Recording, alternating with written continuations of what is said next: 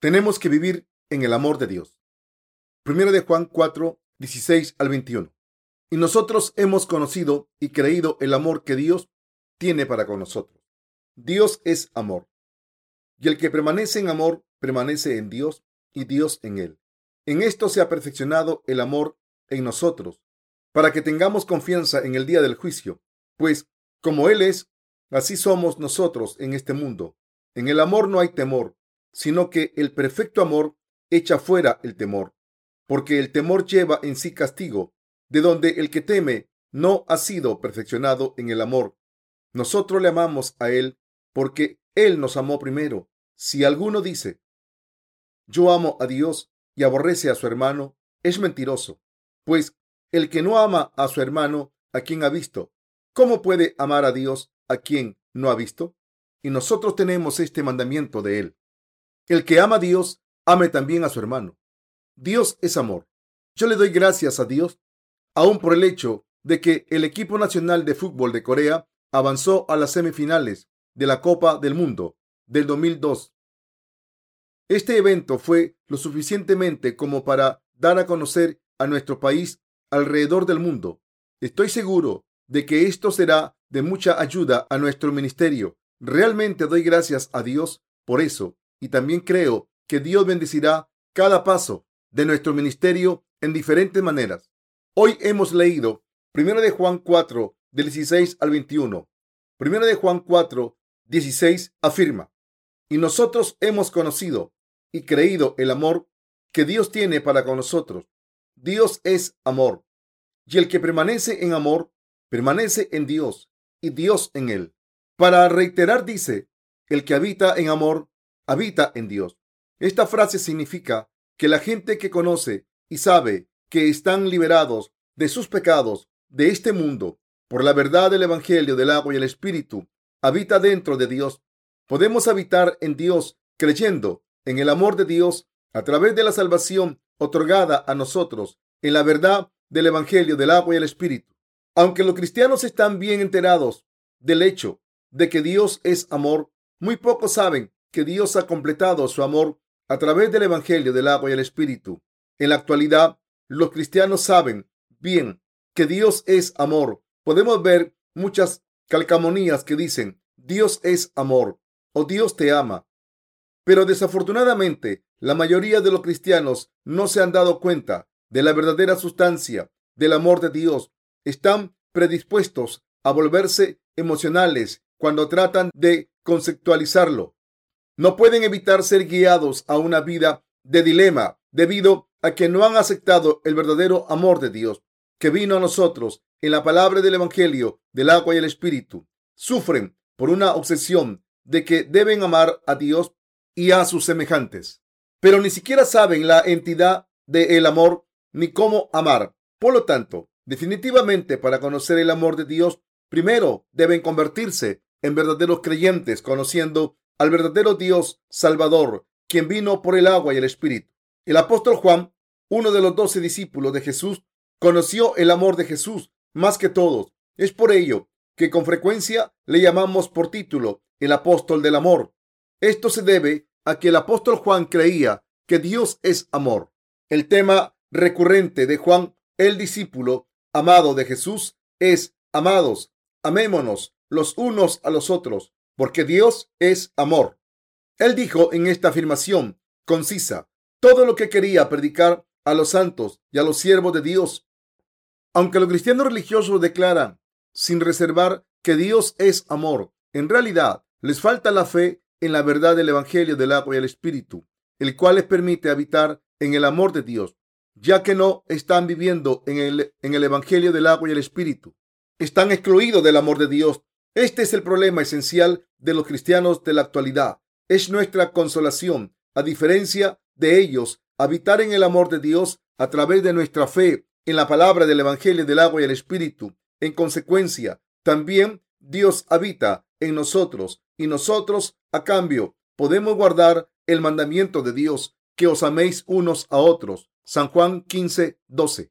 Si eres un verdadero cristiano, debes conocer el amor de Dios más que de una forma abstracta.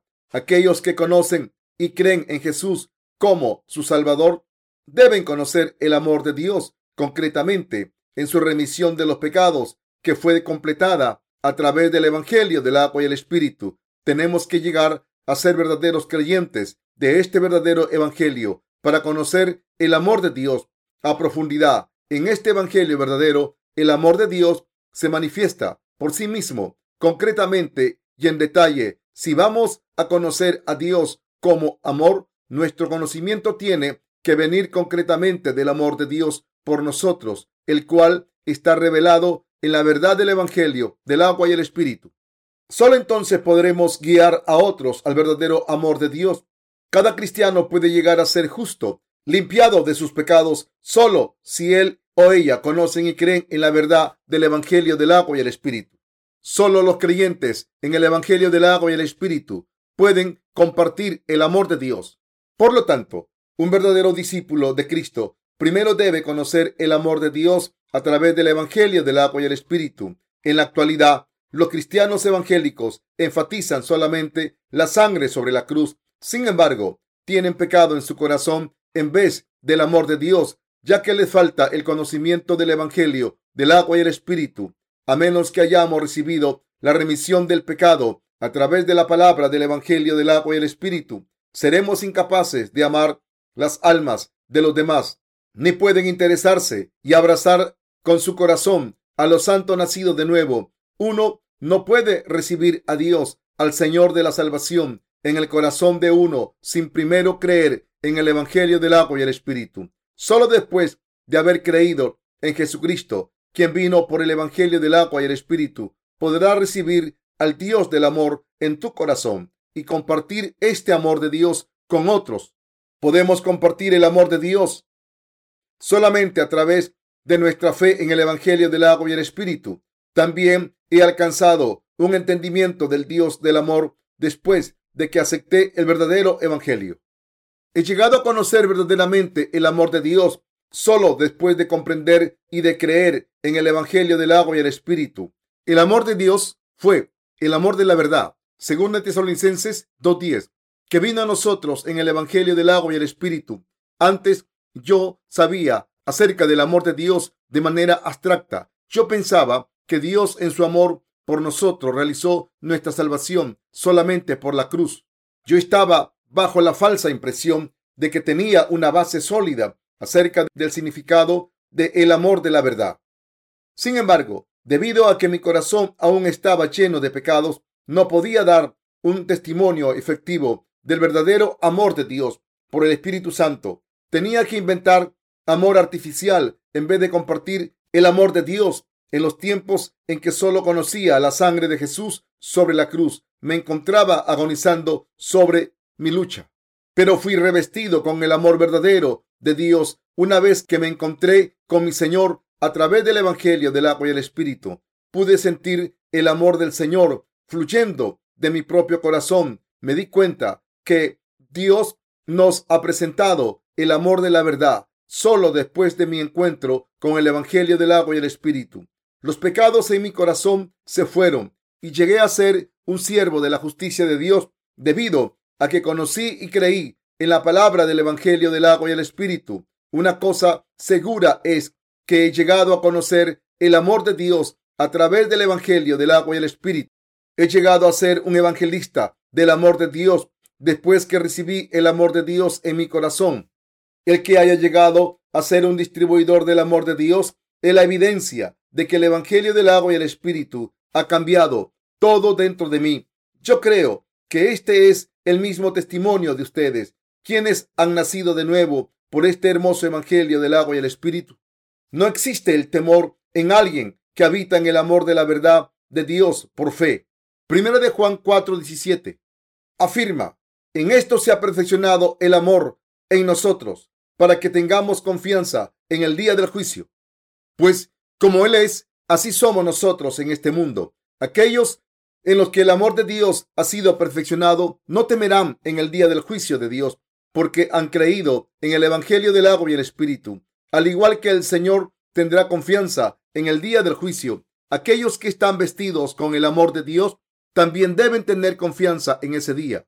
Leamos todos juntos. Primero de Juan 4:18 dice, en el amor no hay temor, sino que el perfecto amor echa fuera el temor, porque el temor lleva en sí castigo, de donde el que teme no ha sido perfeccionado en el amor. Esos cristianos que todavía no se han vestido con el verdadero amor de Dios en el Evangelio del agua y el Espíritu, seguramente tienen pecados en su corazón. Alguien que no habita en el amor de Dios tiene un constante temor de Dios. Ese temor es causado por los pecados que la persona tiene en su corazón. Aquellos que tienen pecados en su corazón ciertamente recibirán el juicio de acuerdo a sus pecados. La única forma de evitar el juicio de Dios se halla en creer en el Evangelio del agua y el Espíritu. A partir de aquí, el que uno haya recibido verdaderamente la remisión del pecado ante Dios se convierte en un tema importante. Si no recibimos la remisión de nuestros pecados a través del Evangelio del agua y el Espíritu, nuestra alma perecerá por siempre. No existe el temor en el corazón de una persona que está vestida con el amor de Dios en el Evangelio del agua y el Espíritu. Más bien, un corazón agradecido es despertado ante Dios. Por otra parte, una persona que no está vestida con el amor de Dios en el Evangelio del agua y el Espíritu tiene temor en su corazón. Así debemos darnos cuenta, si alguien tiene temor de Dios en su corazón, aún no es salvo de sus pecados. Ahora tenemos que, que llegar a darnos cuenta del amor de Dios por nosotros. Dios nos ha amado a través de la verdad del Evangelio del agua y el Espíritu. Nuestro Señor ha venido a esta tierra y tomó los pecados de este mundo de una vez por todas al recibir el bautismo de Juan el Bautista. Y él borró todos los pecados al llevar el juicio sobre la cruz y resucitando de entre los muertos. Dios nos ha hecho sus hijos al darnos la verdad del Evangelio del agua y el Espíritu. ¿Cómo es el corazón de un incrédulo del Evangelio del agua y el Espíritu? Básicamente viven con temor de Dios debido a los pecados de sus corazones, ya que no les han sido quitados y en consecuencia el juicio por estos pecados les espera. Sin embargo, aquellos que creen en el Evangelio del agua y el Espíritu no tienen que temer a Dios, ya que han recibido la remisión total del pecado por el poder del Evangelio y se han vestido con el amor de Dios. En vez de eso, entregan sus vidas a esparcir el amor de Dios debido a que su intimidad con Dios es así de intensa. ¿Sería normal que un perro le tuviera miedo a su amo? Es normal esperar que un perro que es amado por su amo sea leal a éste. Mi perro en la casa le ladra a los extraños. Como sugiere la ilustración, uno vigila a los extraños y no al amo y no al amo. El amo de uno es un objeto de intimidad. ¿Por qué habríamos de temer a Dios cuando Él nos ha cubierto con su amor de la salvación? Tememos a Dios debido a que hay pecado en nosotros, lo cual aborrece Dios. Esto es alguien que teme a Dios, aún no ha recibido la remisión del pecado ante Él. Tal persona es alguien que no ha creído en el Evangelio del agua y el Espíritu. Tal persona no ha recibido la salvación verdadera, la cual se halla en el Evangelio del agua y el Espíritu. Dicen que han sido salvos por creer en Jesucristo a través de las doctrinas hechas por humanos del cristianismo, en vez de a través de la verdad del Evangelio del agua y el Espíritu. Tenemos que entender lo que el apóstol Juan está tratando de mostrarnos. Tenemos que experimentar a Dios a través de nuestra fe en el Evangelio del agua y el Espíritu. Una persona vestida con el amor de Dios puede comprender las palabras del apóstol Juan. Él anuncia que una persona que no conoce y cree en la verdad del Evangelio del agua y el Espíritu vive bajo el dominio del pecado. Es por ello que él dice, en el amor no hay temor, sino que el perfecto amor echa fuera el temor. Porque el temor lleva en sí castigo, de donde el que teme no ha sido perfeccionado en el amor. Primera de Juan 4 al 18. No hay temor en el amor de Dios, debido a que el amor de Dios aleja cualquier temor de nosotros. Nuestro Señor ha borrado todos nuestros pecados a través del Evangelio del agua y el Espíritu. El juicio de Dios cae sobre nosotros debido a los pecados de nuestro corazón, pero nuestro Señor ha alejado todos nuestros temores a través del Evangelio del agua y el Espíritu. Podemos estar exentos de todo el juicio de nuestros pecados al ser limpiados de ellos a través de la fe en la verdad de este Evangelio. Así, aquellos de nosotros que creemos en la verdad de este Evangelio, llegamos a ser atrevidos debido a la fe en este Evangelio. Un creyente del Evangelio del agua y el Espíritu puede tener el atrevido corazón de un león. En el pasado éramos espantados aún por el sonido de un trueno. Sin embargo, un justo sin pecado no tiene temor, así como el Espíritu Santo da testimonio de los justos. Huye el impío sin que nadie lo persiga, mas el justo está confiando como un león. Proverbios 28.1.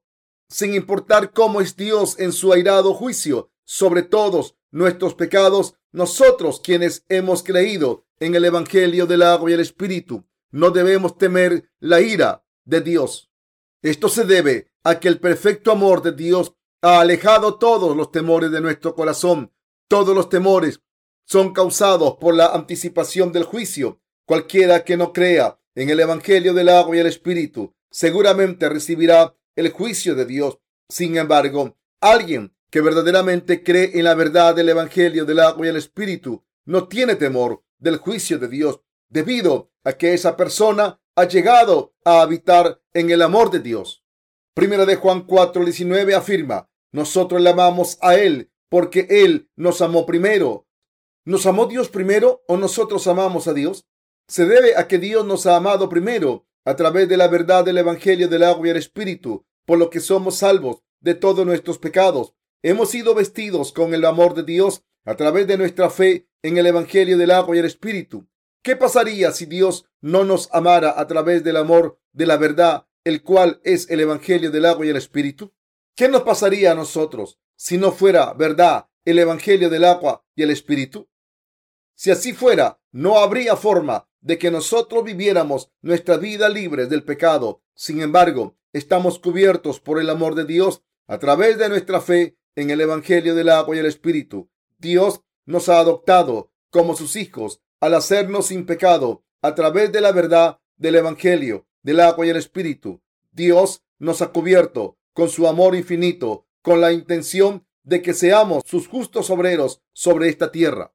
Primero de Juan 4:20 continúa diciendo, si alguno dice, yo amo a Dios y aborrece a su hermano, es mentiroso, pues el que no ama a su hermano, a quien ha visto, ¿cómo puede amar a Dios a quien no ha visto?